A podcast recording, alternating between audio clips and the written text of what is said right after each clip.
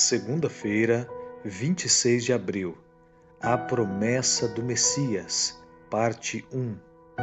Em você e na sua descendência serão benditas todas as famílias da terra.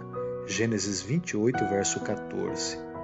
E se vocês são de Cristo, são também descendentes de Abraão e herdeiros segundo a promessa.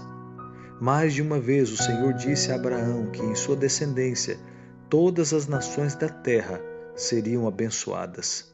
Essa maravilhosa promessa da aliança é repetida, pois de todas as promessas, essa é a mais importante, a mais duradoura, a que faz todas as outras valerem a pena. Em certo sentido, esta era uma promessa da ascensão da nação judaica, por meio da qual o Senhor desejava ensinar todas as famílias da terra sobre o verdadeiro Deus e seu plano de salvação.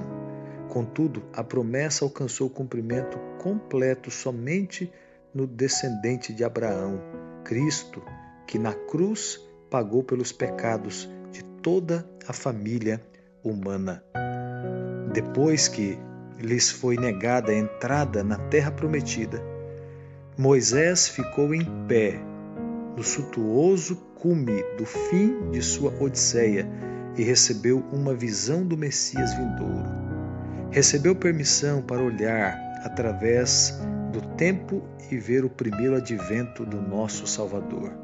Contemplou a humilde vida de Cristo em Nazaré, o seu ministério de amor e compaixão, seus milagres e sua rejeição por uma nação orgulhosa e incrédula. Viu Jesus sobre o Monte das Oliveiras, chorando ao despedir-se da cidade que ele amava. Moisés viu que, apesar disto, Deus não tinha rejeitado a descendência de Abraão. Os gloriosos projetos que ele havia se comprometido a realizar por meio de Israel seriam cumpridos. Todos aqueles que, por intermédio de Cristo, se tornassem filhos da fé seriam contados como semente de Abraão. Evidentemente, a promessa da aliança do Salvador do mundo é a maior de todas as promessas de Deus. O próprio Redentor se tornou o meio pelo qual as obrigações da aliança foram cumpridas e todas as suas outras promessas concretizadas.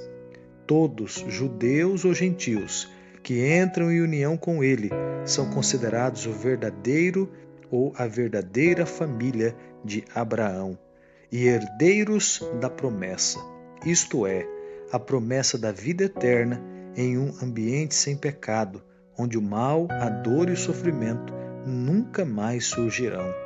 Você consegue pensar em uma promessa melhor do que esta?